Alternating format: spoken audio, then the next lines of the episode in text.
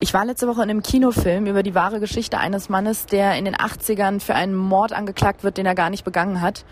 Und ich war so erschüttert von diesem Film, gar nicht nur wegen der Handlung, sondern auch wegen der Erkenntnis, dass sowas immer noch stattfindet und immer noch möglich ist und wir eigentlich alle davon wissen, dass Menschen gesellschaftliche oder rechtliche Nachteile haben oder ausgegrenzt werden nur wegen ihrer Herkunft oder ihrer Hautfarbe.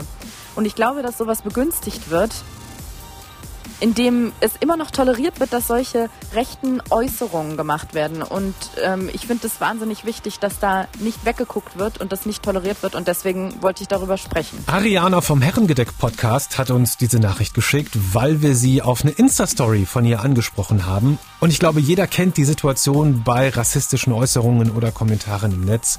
Soll ich jetzt was sagen? Und wenn ja, wie mache ich das am besten? Das bespreche ich jetzt mit Turit Fronek, die ist Argumentationscoach beim Zentrum für Demokratie und Courage.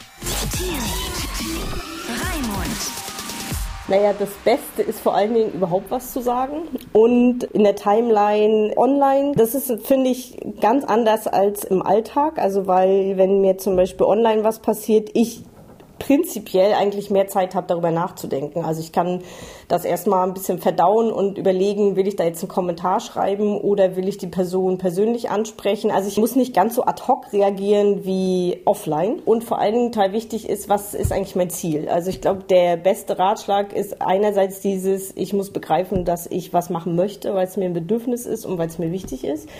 Und der zweite ist halt, wenn ich das äh, möchte, zu überlegen, was mein Ziel. Also will ich, dass die Person, weil die mir nahesteht, darüber nachdenkt, weil ich verletzt bin oder enttäuscht von ihr, dann wähle ich natürlich eine andere Strategie, als wenn ich einfach nur möchte, dass es aufhört oder ich Betroffene schütze.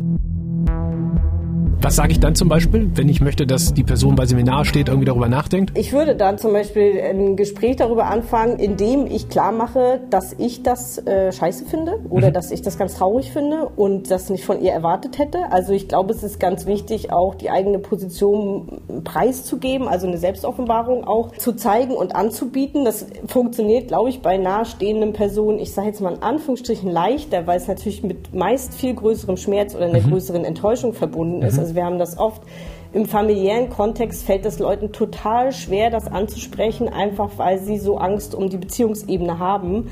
Aber die ist in dem Fall eigentlich ein ganz großer Schatz. Also wenn mir Leute nahestehen, dann glaube ich, ist es wichtig, auch klar zu machen, wie sehr mich das enttäuscht oder wie sehr ich schockiert bin mhm. davon und dass ich mir sehr wünsche, dass die Person das unterlässt, weil ich zum Beispiel für vielfältige Lebensweisen bin und nicht mit jemandem befreundet sein kann, wenn die so schwulenfeindliche Sprüche macht oder so. Also das heißt also, das ist keine Sache von einem Gespräch oder von einem Telefonat oder von einmal hin und her schreiben, sondern da muss man sich schon ein bisschen länger Zeit für lassen. Wenn mir die Person sehr viel wert ist, dann kann ich, glaube ich, das auch sehr gut aushalten, dass sie nicht sofort sagt, ja, du hast recht, ich mache das nie wieder. Also okay. das ist ja eine ganz unrealistische Situation. Kommen wir mal zu der Sache, die einem häufig im Netz begegnet. Ähm, bei mir in der Timeline ist das so, ich bleib da ständig hängen und denk mir häufig, ach, eigentlich müsstest du da jetzt mal schreiben, Leute, so geht das nicht. Aber dann scroll ich halt weiter, weil ich irgendwie, es ist eine Mischung aus Hilflosigkeit, ich habe keinen Bock mehr und dann stundenlang rumzudiskutieren. Wenn ich sie morgens schon im Bus sehe, dann komme ich mir vor wie im Ausland. Die BRD muss sterben, damit ein neues Deutschland entstehen kann. Man sollte sie alle in einen Sack stecken und dahin verfrachten, wo sie herkommen. Höchste Zeit, diese Leute nach Afrika zu entsorgen. Was bringst du den Leuten bei? Wie verhalte ich mich da am besten? Ich glaube, was eine Strategie sein kann, ist, die Sachen zu markieren. Also zu sagen, das ist das und das, des und deswegen. Und dabei aber möglichst kurz zu bleiben, weil klar ist, dass halt solche Verläufe sind ja oft so kraftaufwendig, weil daraus sich lange Diskussionen und so Rechtfertigungsdruck ergibt. Und ich glaube, genau. dem kann man vielleicht mit so einer Zielsetzung ausweichen, weil wenn ich mir klar bin, mir geht es eigentlich darum, das nicht als normal durchgehen zu lassen. Dann reicht es zum Beispiel, wenn ich das markiere und sage, das ist sexistisch, das ist rassistisch und das finde ich scheiße. Gibt es ein Ereignis, wo du gemerkt hast, meine Güte, jetzt geht's richtig ab, jetzt wird unsere Arbeit noch mehr nachgefragt, noch mehr gebraucht? Naja, was jetzt zum Beispiel ich fürs Argumentationstraining sagen kann, dass die Nachfrage besonders gestiegen ist 2014, ab eigentlich als die Pegida-Proteste angefangen haben. Der Deutschland nicht will, soll Deutschland verlassen! Der Deutschland nicht will, soll Deutschland verlassen! Gerade weil sich das nämlich dann oft im Kolleginnenumfeld abgespielt hat und die Leute waren so, irgendwie finde ich das nicht okay, aber ich weiß auch nicht so richtig, was das Problem damit mhm. ist. Ich kann das nicht artikulieren und da gab es viel das Bedürfnis nach so Fachexpertise, also so Input zu, was ist denn Rechtspopulismus eigentlich?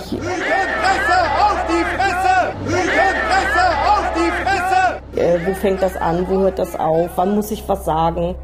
Die Asylantenströme, mit denen ihr, die Deutschlandvernichter von Merkel und Gabriel bis Tillich, unser Dresden, unser Sachsen und unser Deutschland fluten.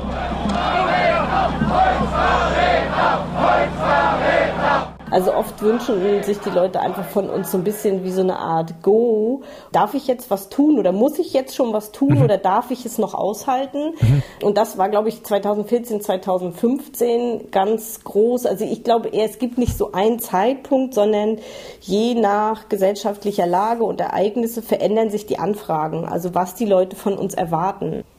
Was ist dein Eindruck? Du machst das jetzt ja schon eine ganze Weile. Ist ja. der öffentliche Diskurs, also das, das Unterhalten über kontroverse Themen, ist der aus dem Fugen geraten, also tatsächlich nach rechts gerückt, rassistischer hm. geworden? Auf jeden Fall schon, dass sozusagen Sachen sagbarer geworden sind als vor fünf, sechs Jahren. Sie wollen am liebsten gerne hören, dass jemand sagt, hier, die Leute mögen das Leute absaufen, stimmt's?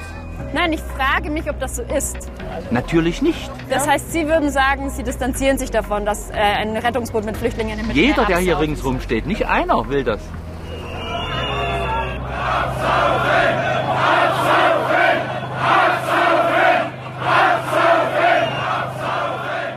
Ich glaube halt, die Streikkultur ist einfach schlecht und das liegt aber, das ist nicht nur am rechten Rand so, sondern halt in der Gesamtgesellschaft.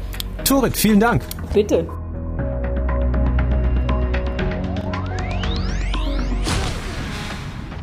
Was sind da eure Gedanken, als ihr das gehört habt? Seid ihr vielleicht sogar selber mal das Ziel von rassistischen Kommentaren geworden oder habt ihr das mitbekommen? Erzählt uns das gerne. Alle Nummern und Adressen findet ihr auf teamreimund.de.